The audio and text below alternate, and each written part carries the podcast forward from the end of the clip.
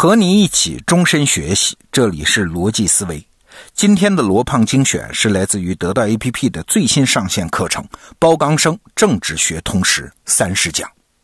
政治学啊，可不仅是一门理论啊，它还是一门实践智慧。它关心的不仅是抽象的原则，而且还有真实世界的力量博弈。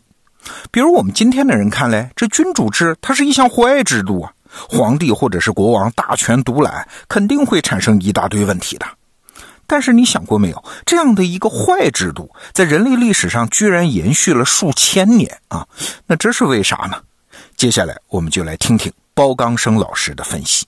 有请包老师。你好，我是包刚生，欢迎来到政治学通识三次讲。我们上一讲的主题是战争塑造了国家，但问题是，国家一出现就面临着如何统治和谁来统治的问题。这就是我们这讲的主题。关于谁来统治？从人类的历史经验来看，主要就是两种解决方案：要么是君主掌握权力，要么是人民掌握权力。在今天看来，民主政体毫无疑问是一种更公平的制度。但是你可不要以为追求公平只是我们今天的事情。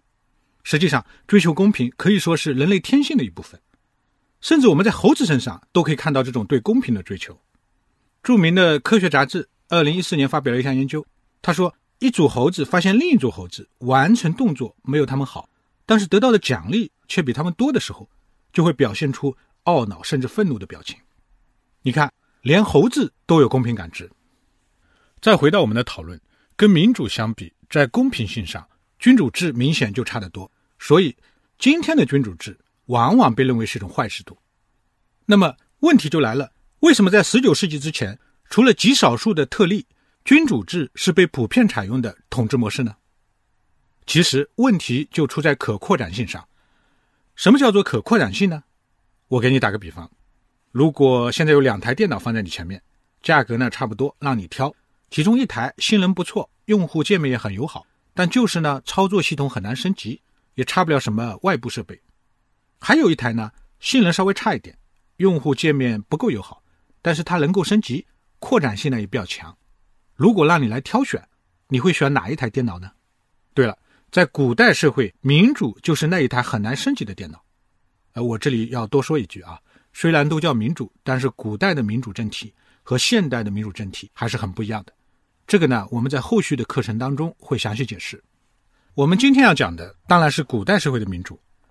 在古代社会，人类的代议制度被发明出来之前，民主制就意味着直接民主。说白了呢。就是民众普遍参与的广场政治，但这种民主模式会遇到一个问题，那就是只适合统治小国。为什么只能统治小国呢？你可以设想这样一个场景：在某一个投票日，一个普通公民早晨从家里出发，步行到首都中心的广场投票，然后还需要在天黑之前回家。那个时候啊，虽然有马车，但是普通人呢是用不起的。那么在这种条件下，人所能到达的最远距离有多远呢？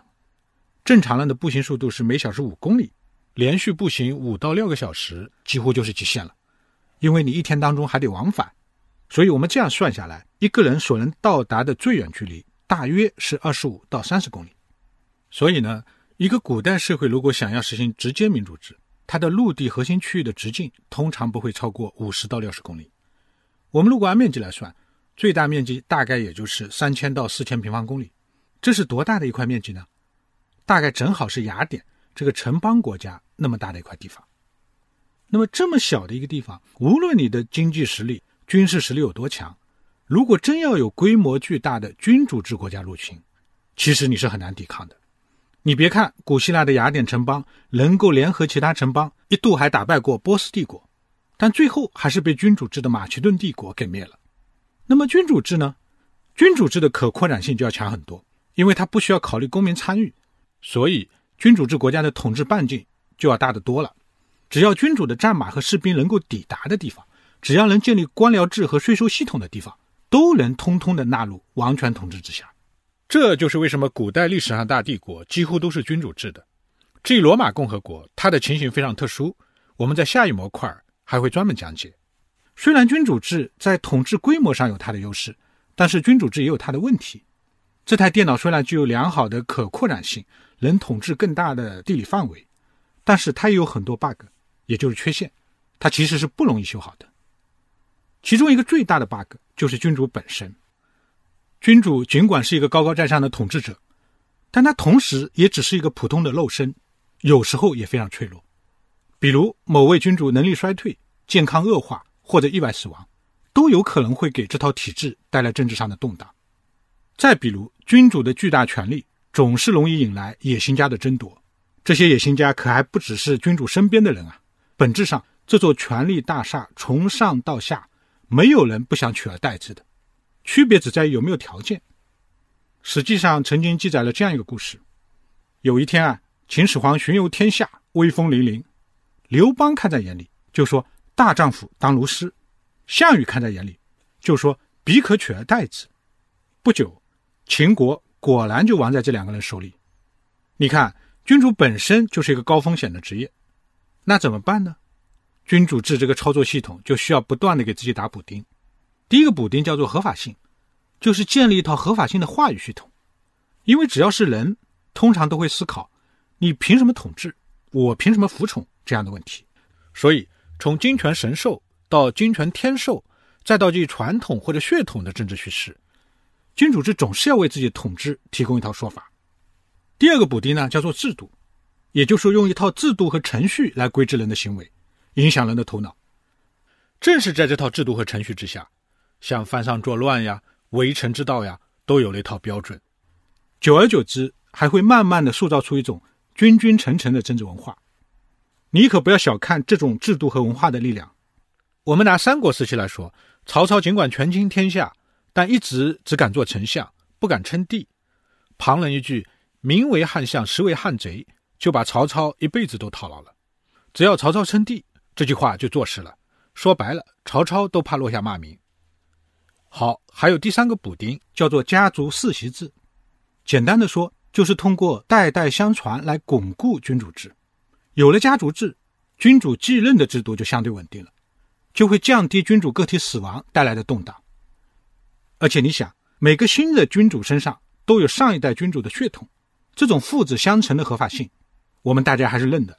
更重要的一点是，还会产生上一代君主和下一代君主之间的代际利他主义。什么意思呢？就是一代君主一旦想到江山是要交给儿子的，他就应该好好干啊。所以，君主制这个操作系统就是这么不断的打补丁、防死机、提高稳定性，效果居然不错。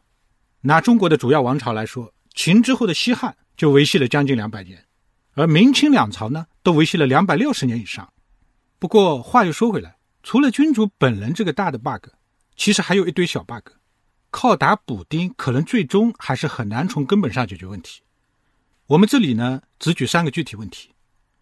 第一个问题就是所谓坏皇帝的风险，一旦遇到坏皇帝，君主制这套系统就容易死机。这一点呢，我想不用我多说。第二个问题是君主继任的风险，因为君主的权力太大了，所以对任何一个君主制国家来说，立王储这件事情的筹码实在是非常高。尽管发明了各种继承制度，但是王位继承仍然有可能演变为一场没有任何底线的政治斗争。中国的故事你比较熟悉了，唐太宗李世民、明成祖朱棣都是靠武力上的台。更著名的一个例子是奥斯曼帝国，十四世纪，他们曾经颁布过一部臭名昭著的法律。它的名称叫做《杀害兄弟习惯法》，什么意思呢？意思是说，国王一旦取得王位，就可以合法的处死他自己的亲兄弟们。目的呢，就是为了让王位能够更加的稳固。可以想象，奥斯曼帝国关于王位的权力斗争激烈到何种程度，他们才会想出这么一个惨无人道的解决办法。而且，你应该能想象到，一旦用了这样一个解决办法，关于王位继承权的争夺战。只会更加的血腥。好，还有第三个问题是君主制下的委托代理制的风险。你可能会想，什么是委托代理制的风险呢？我们知道，再能干的君主也不得不借助一大批代理人来管理国家。但问题是，这一大批代理人会时时刻刻考虑君主的利益吗？那可不好说。就算有了监察系统，但只要委托代理关系的链条一变长，这个链条的末梢的统治力量就会很弱，这就是所谓的天高皇帝远。所以呢，在君主之下，官员们的腐败横行可能就是一种常态。这又反过来降低君主制这套系统的稳定性。